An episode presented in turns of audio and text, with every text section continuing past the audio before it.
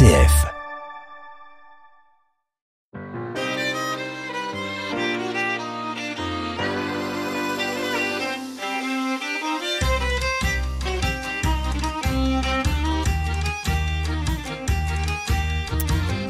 Le cantique des cantiques est un magnifique chant d'amour. Deux voix se répondent et s'entrelacent, un merveilleux hymne à la sensualité, au désir, au bonheur d'être femme et homme et de s'aimer.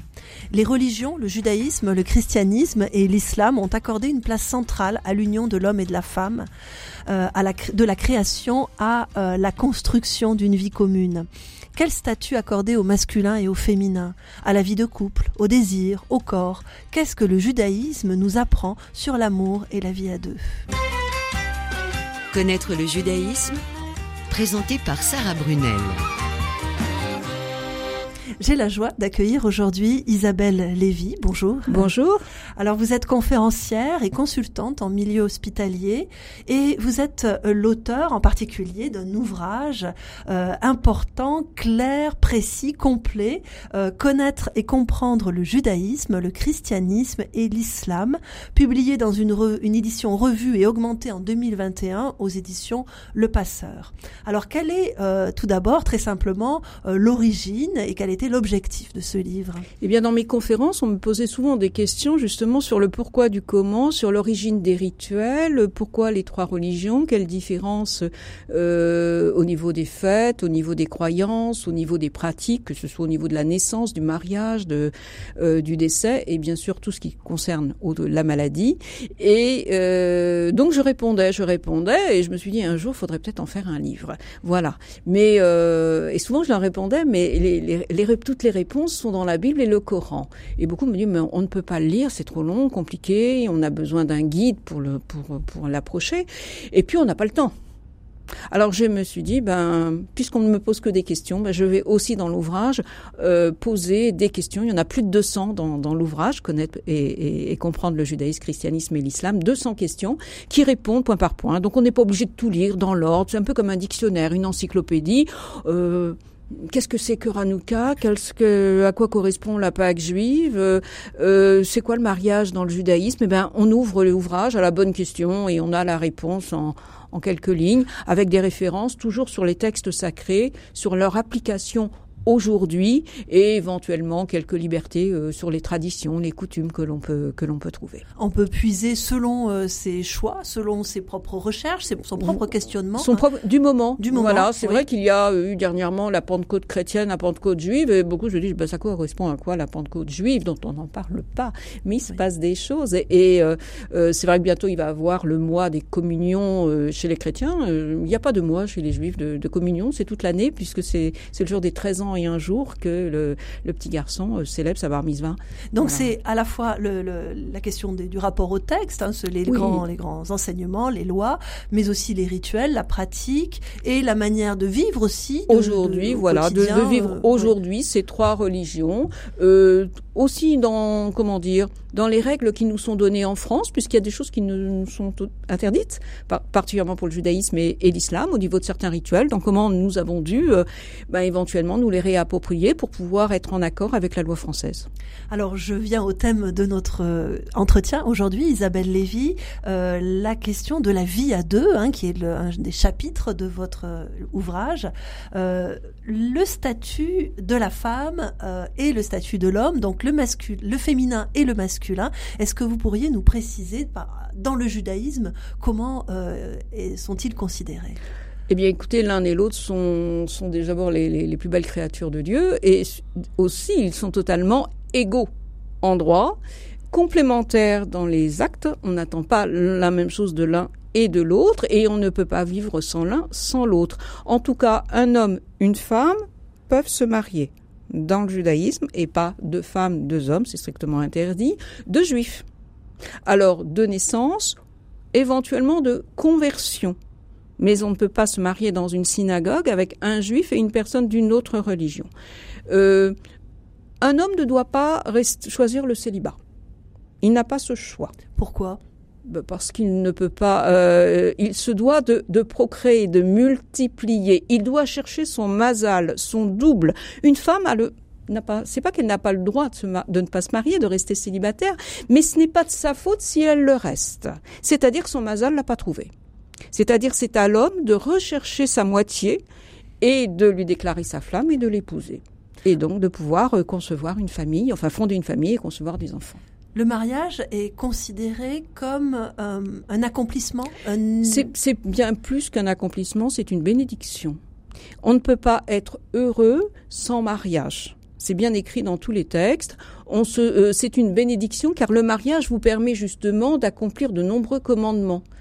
Euh, déjà l'union spirituelle entre l'homme et la femme. Lorsque l'homme et la femme s'unissent sexuellement parlant, Dieu les unit. Donc ils deviennent trois.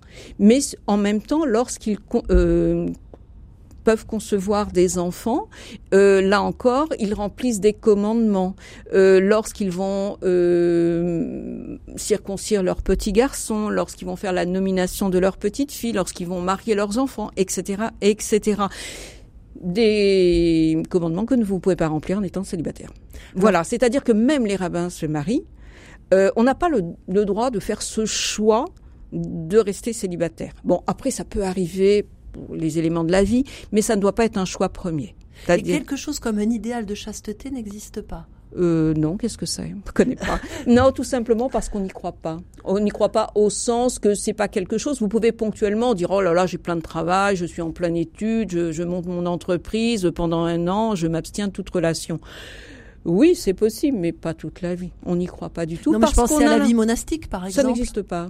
C'est euh, bien sûr, vous avez des jeunes qui sont dans des yeshivas, qui pendant un temps vont étudier, étudier, étudier, mais leur but premier, ils peuvent très bien être dans ces yeshivas tout en étant mariés. L'un n'empêche pas l'autre. En fait, ça, ça fait partie. C'est-à-dire si euh, nous avons cette euh, ce, ce besoin d'aller vers l'autre sexuellement parlant, ça fait partie de la nature et c'est Dieu qui l'a voulu. Donc il faut surtout pas s'en priver. Par contre, uniquement dans le cadre du mariage. Ça, c'est important. C'est-à-dire dans le cadre du mariage, imaginons qu'il y a un divorce ou un veuvage, on a le droit d'avoir de nouveaux rapports sexuels dans le cadre d'un nouveau mariage, mais on n'a pas le droit parce qu'on a été marié une fois, on peut dire là on est libre entre guillemets de tout de tout lien, on n'a pas le droit d'avoir de relations sexuelles. On peut fréquenter une personne chercher bien sûr à se rapprocher d'elle, mais on ne pourra se retrouver, on va dire, dans le, ligne, dans le lit conjugal uniquement après être marié religieusement.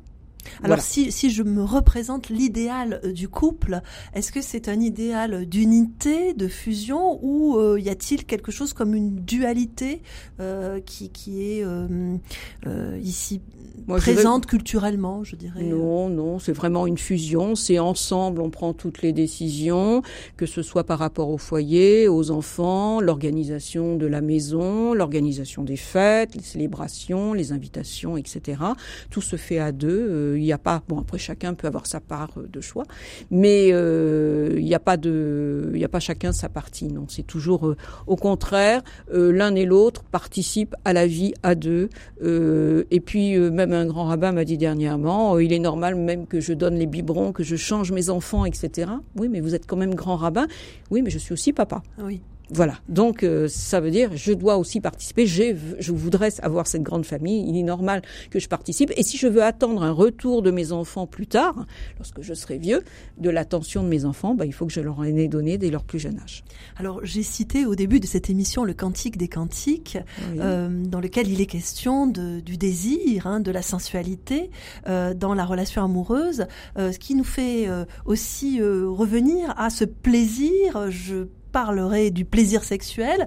Euh, est-il sacré? Relève-t-il du biologique ou a-t-il une dimension spirituelle? Alors il a tout à fait une dimension spirituelle.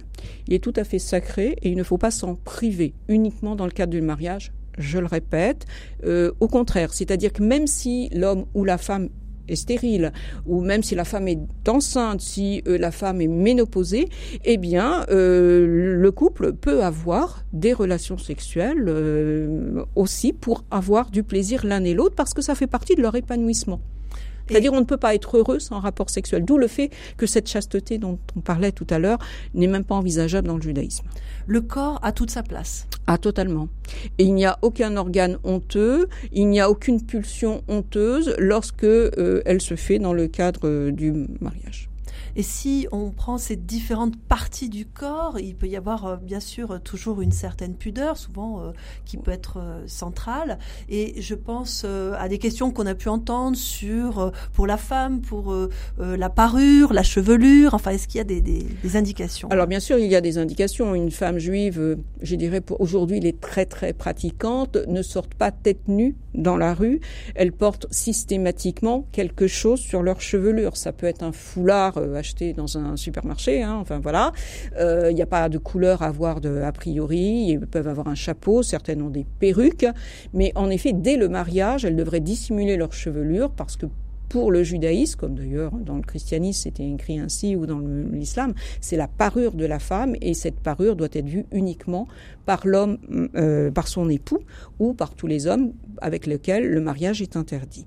Euh, donc il y a déjà cela. Elle doit se couvrir la totalité du corps par, par son vêtement. Maintenant il n'y a pas de vêtements particulier, mais été comme hiver, je dirais manches longues, jupes longues, euh, etc. C'est-à-dire on doit se couvrir, s'habiller pudiquement, éviter les couleurs, euh, on va dire criardes, voilà, les tenues transparentes et moulantes.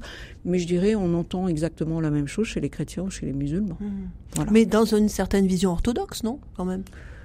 Je dirais les très pratiquantes, quand on les voit sortir de, des synagogues, etc., peuvent avoir des couleurs plus claires, etc.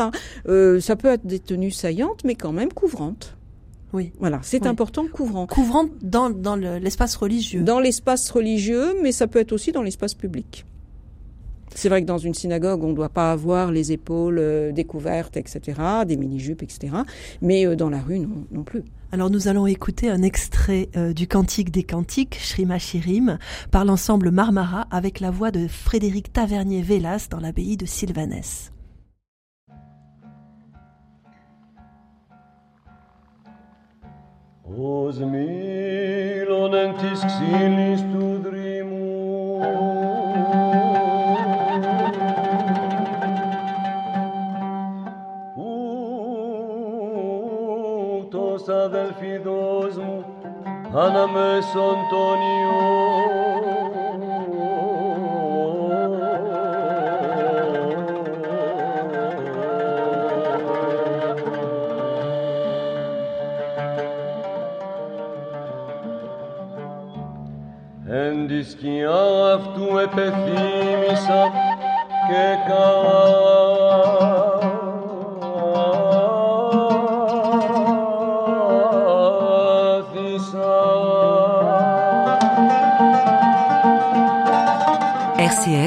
Connaître le judaïsme. Isabelle Lévy, nous parlons ici de l'union de l'homme et de la femme, en particulier euh, du mariage. Euh, dans le judaïsme, le mariage n'est pas un sacrement. Euh, non, non, non. Enfin, c'est c'est une bénédiction. C'est une, bénédiction. Il a un statut juridique avant tout? Euh, pas seulement, mais il y a un statut euh, juridique puisque euh, l'homme, le rabbin et les témoins vont signer une ketouba, c'est-à-dire un contrat de mariage qui va bien spécifier, c'est écrit en hébreu, hein, que monsieur et madame Intel s'épousent tel jour, tel lieu, en présence de telle et telle personne. et j'ai pas parlé de l'épouse parce qu'elle ne le signe pas. Elle ne signe pas. C'est monsieur qui prend euh, pour épouse cette personne-là, cette femme, et euh, elle, ne signe pas. Alors bien sûr, attention, hein, euh, il n'y a pas de mariage forcé dans le judaïsme, c'est elle accepte bien sûr de d'épouser, mais justement cette ketouba, ce, ce, contrat de mariage, eh bien, est donc le, le, signe juridique de ce mariage, et donc ça prouve qu'elle est mariée avec ce monsieur qui lui doit de l'honorer, etc. Et puis, qu'en cas de divorce, eh bien, il doit lui prévoir, je dirais, des quelconque.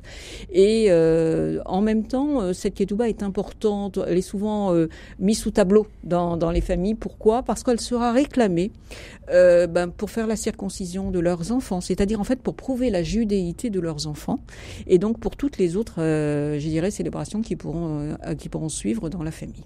Alors, si euh, le mariage, avant tout, c'est une bénédiction, euh, comment euh, organise-t-on enfin, cette, cette fête du mariage? Est-ce que si vous, établissez justement des ponts entre judaïsme et christianisme et islam, qu'est-ce qui caractérise pour vous en priorité la, la, fête du mariage? Sur quoi on met l'accent dans le judaïsme par rapport aux autres monothéismes? Quoi dire Je vois pas là. Je vois pas ce que vous sous-entendez. Je sais que c'est une très grande fête c'est quelque chose qui est vraiment. Je ne sous-entends rien, je pose ah, simplement une question. les mariages qui sont toujours très grandioses dans le judaïsme, euh, tout dans les familles juives, parce que c'est un élément extrêmement important, c'est un moment de joie, et chacun doit s'y rendre, euh, en tout cas à la célébration religieuse. Bon, évidemment, elle est précédée euh, de la célébration civile, hein, c'est obligatoire en France. Donc, quand on se retrouve à, une, dans, dans, à la synagogue, on doit s'y rendre, c'est-à-dire même si on ne peut pas aller à la célébration, euh, je dirais festive, on doit se rendre à la synagogue, c'est très important. Pourquoi je dis ça? C'est-à-dire que même si on est en plein deuil, par exemple, et qu'on est touché très très près d'un deuil, eh bien, on se doit d'aller assister à la, cérémonie religieuse du mariage. Euh, c'est un élément important, c'est-à-dire ça c'est important. Mais euh, c'est en fait, euh, tout le monde est heureux de ce, de ce mariage parce que c'est quelque chose qui va aussi unir deux familles. On espère que d'autres personnes vont se rencontrer, etc. Et puis surtout, on espère que cette famille, enfin ce nouveau couple va fonder une famille avec de nombreux enfants. Voilà. Et euh, ce, vous évoquiez euh, également la question du divorce. Euh, le divorce est accepté dans le dans, le, judaïsme. Oui, alors ça ne veut pas dire qu'on peut divorcer comme ça, je dirais, sur un coup de tête. Non, il faut avoir des, des vraies raisons, bien entendu. On ne va pas accepter le divorce de jour au lendemain. On va les laisser quelque temps pour que chacun puisse réellement réfléchir au, à, cette nécessité ou non. Mais oui, le divorce peut être tout à fait prononcé. bien sûr, il y a le divorce civil, le divorce religieux qui peut être prononcé par des rabbins et donc qui va euh, redonner la liberté, entre guillemets, à l'un et à l'autre. Mais c'est l'homme qui va donner sa liberté à la femme. Donc il va donner son guet. Et grâce à ce guet, à ce document, eh bien la femme pourra se remarier, l'homme aussi, à la mairie et à la synagogue. Donc il peut y avoir un, remariage religieux. il peut y avoir un, remariage religieux, absolument, sans aucun euh, souci. Mais il faut avant que l'un et l'autre euh, aient divorcé religieusement, et pas seulement civilement. Et hum, je pose également une, une autre question sur cette euh, problématique du, du mariage. Euh, on évoque le mariage donc religieux à la synagogue. Euh, Qu'est-ce qui se passe si euh, ben, un chrétien et euh, une juive, par exemple, tombent amoureux? Enfin, qu'est-ce qui, comment envisager le, le mariage dans ce cas-là? Quand on, est-ce qu'il y a quelque chose comme un mariage mixte? Ça n'existe pas ça existe de facto, mais pas religieusement. Euh, religieusement, non. C'est-à-dire, ils peuvent bien sûr passer à la mairie pour s'unir, mais ils ne pourront pas, en tout cas, être unis par un rabbin dans une synagogue. Hmm. Il y a euh, des célébrations. J'ai écrit un bouquin sur vivre en couple mixte euh, quand les religions s'en mêlent, justement, qui est à l'Armatan disponible.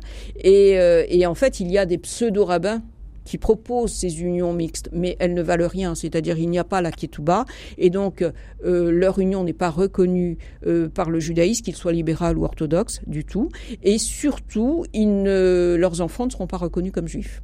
Donc il n'a franchement aucune valeur.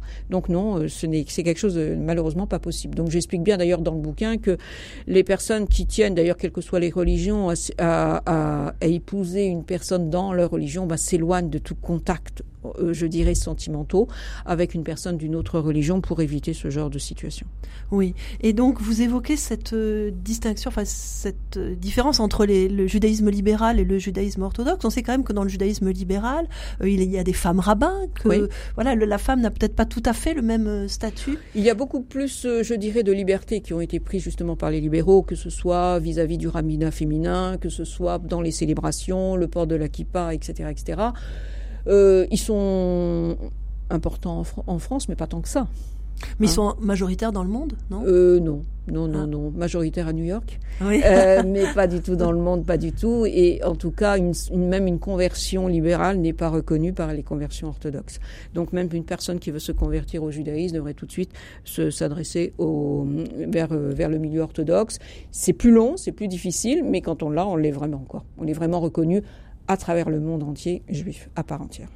Alors, j'ai aussi lu un, petit passage de, votre ouvrage sur euh, la question de la monogamie et polygamie. Donc, mm. il est très clair que euh, dans le judaïsme, la polygamie est, est interdite. Absolument. Oui, alors bien sûr, euh, il y a dans les temps anciens, bien sûr, c'était tout à fait autorisé comme dans de très nombreux peuples.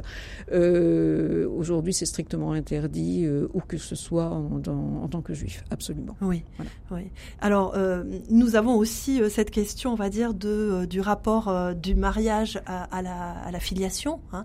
Mm. Est-ce que c'est quelque chose qui est central dans la, culture, enfin dans le judaïsme, ce, ce pont tracé directement du, du mariage à la procréation? Oui, alors en tout cas quand on est en âge de, procréer et lorsqu'on est marié, on ne doit pas refuser la venue d'un enfant ou de plusieurs enfants. Euh, ça ne veut pas dire que la contraception ne peut pas être interdite ou la régulation des naissances, mais en tout cas on doit être ouvert à la transmission de la vie. Voilà, ça c'est un fait, parce que on se doit de, transmettre euh, ben, la religion de nos ancêtres à nos enfants pour qu'ils puissent à leur tour la transmettre, etc., à, d'autres.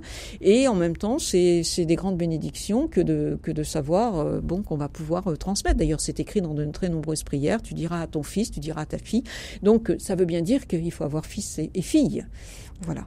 Et, euh, et puis il faut se croître, il faut multiplier. Alors combien d'enfants faut-il? Ça c'est la grande question chez les juifs. Combien faut-il? Alors déjà il faut des garçons et des filles. Ah oui, mais s'il y y, a, des couples qui font que des garçons, il y en a qui font que des filles. Ben Dieu fait ce qu'il peut. Hein, il, donne ce qu'il il donne à qui il veut ce qu'il peut. Euh, mais il y a un chiffre idéal? Non, il n'y a pas de chiffre idéal. Mais en tout cas, il faut croître et multiplier. Alors il la tradition à comprend. Il faut, il serait bien d'avoir un garçon et une fille et un plus, c'est-à-dire un autre enfant, un troisième, enfant. Voilà. En gros, c'est ce qu'on estime. Alors pourquoi garçon-fille ben, Pour remplacer Adam et Ève, un peu pour que le couple se reforme et donc euh, euh, symbolise Adam et Ève. Et puis le troisième, on peut dire, c'est Dieu, c'est l'avenir. Alors nous allons écouter La prière des mères, une chanson de la chanteuse israélienne Yael Deckenbaum.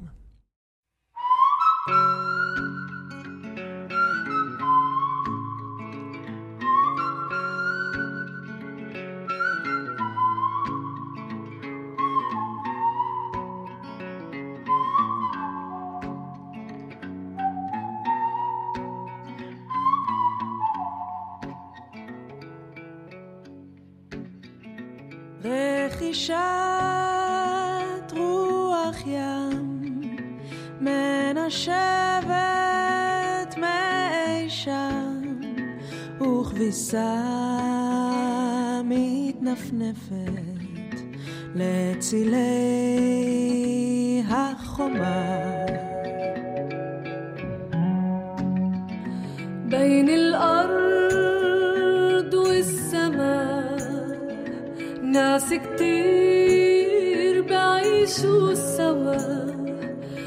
ما تخافوا تحلموا بالسلام والأمان Connaître le judaïsme Sarah Brunel Isabelle Lévy, la naissance d'un enfant est euh, le plus beau moment d'une vie pour euh, les parents, pour un père et pour une mère.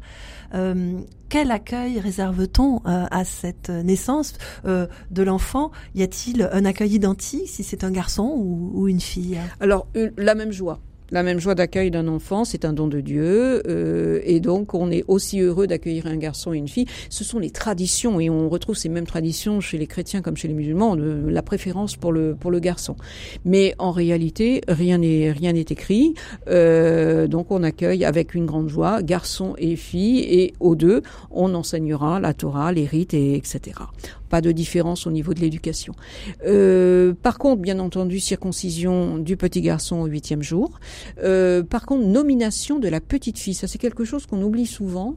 Euh, le lundi, le jeudi ou le samedi qui suivent sa naissance, c'est-à-dire on se retrouve tous à la synagogue et euh, avec la mère, l'enfant et la famille au complet. Et là, on célèbre donc cette nomination et on l'accueille et on demande au matriarche de protéger cet enfant et que la mère retrouve sa, sa santé. Y a-t-il une des traditions concernant l'attribution des prénoms?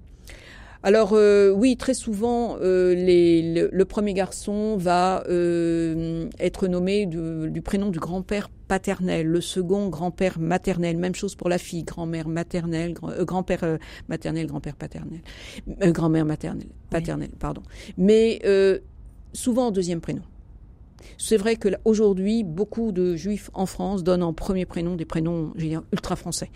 Euh, un peu pour, euh, pour passer euh, dans la société sans souci. Et en deuxième prénom, des prénoms beaucoup plus hébraïques. Parfois, ils sont même pas notés en état civil. C'est quelque chose qui leur est donné et qu'ils utilisent uniquement dans la communauté juive au moment de, se, retrouver ou lors des cérémonies, mais qui c'est pas spécialement noté. C'est pas nécessaire. Alors, quel rôle détiennent le père et la mère? Il y a beaucoup de stéréotypes euh, qu'il faut peut-être euh, ici euh, On parle beaucoup de mères juives, oui. mais il y a des mères qui sont pas juives, mais qui sont tout aussi très pressantes oui. vis-à-vis de leurs enfants. On est bien d'accord. bah, en fait, les rôles, bah, on se dit souvent que la mère s'occupe du foyer, le père, je dirais, de l'extérieur, mais ça, c'est une image qu'on retrouve dans toutes les sociétés. c'est pas vraiment le cas parce qu'en réalité... Par exemple, pour l'éducation religieuse, y a-t-il un mais il n'y a pas de préférence, c'est l'homme ou la femme. C'est d'ailleurs la femme va euh, euh, comment dire instruire son enfant euh, sur toutes les bénédictions, comment se laver les mains religieusement parlant, j'entends, les bénédictions à faire avant chaque repas ou à chaque boisson, chaque acte, etc. Donc elle va lui apprendre énormément de choses et le père va plutôt lui enseigner, on va dire, les textes sacrés. Maintenant, si la mère est instruite, elle en texte sacré, elle peut tout à fait enseigner à ses enfants. Il n'y a pas de rôle attribué à l'un ou à l'autre, c'est-à-dire que hommes et femmes aujourd'hui ont droit à l'éducation religieuse identique.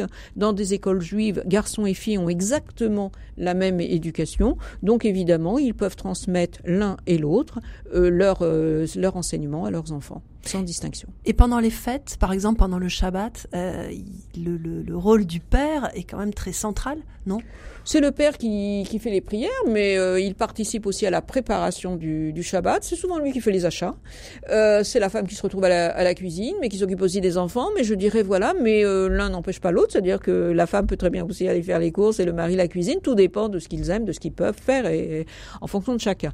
Mais euh, c'est souvent le père, en effet, qui dirige les prières à la maison mais euh, la femme y participe et euh, il y a pas il y un rôle complémentaire dans toutes les religions de l'homme et la femme. On peut pas être strictement égaux parce que déjà il y a que les femmes qui portent les enfants, euh, elles n'ont pas la même force physique, etc., etc. Donc d'une certaine façon c'est normal d'être complémentaire, mais ça ne veut pas dire être complémentaire qu'il y a toujours un être supérieur, un être inférieur à l'autre. Absolument pas. Ça c'est la tradition, ça c'est les coutumes qui veulent vers ça, c'est les sociétés, mais c'est pas les religions. Alors pour terminer, parce que excusez-moi, oui. mais on ne peut pas avoir d'homme sans femme. Oui, c'était voilà. l'objet de cette émission. voilà. Alors, pour terminer donc euh, sur euh, la vie euh, de couple, cette vie de couple, c'est une, une, vie partagée et une vie qui s'ancre aussi dans une filiation, dans des lignages, en particulier dans la durée. Donc, en un mot, le, le, est-ce qu'il y a un rôle particulier des grands-parents? Les grands-parents sont là aussi pour enseigner, pour transmettre, euh, bien sûr, des enseignements, les traditions, mais aussi l'histoire de la famille. Et ça, c'est très important, cette transmission aussi de notre propre histoire, l'histoire du peuple juif, mais l'histoire de nos familles pour qu'elle soit transmise ensuite euh, à la génération suivante. Merci Isabelle Lévy. Je rappelle le titre de votre ouvrage, Connaître et comprendre le judaïsme, le christianisme et l'islam, aux éditions Le Passeur, 200 questions pour mieux connaître les textes, les pratiques, les rites, les croyances. Merci. Merci à vous.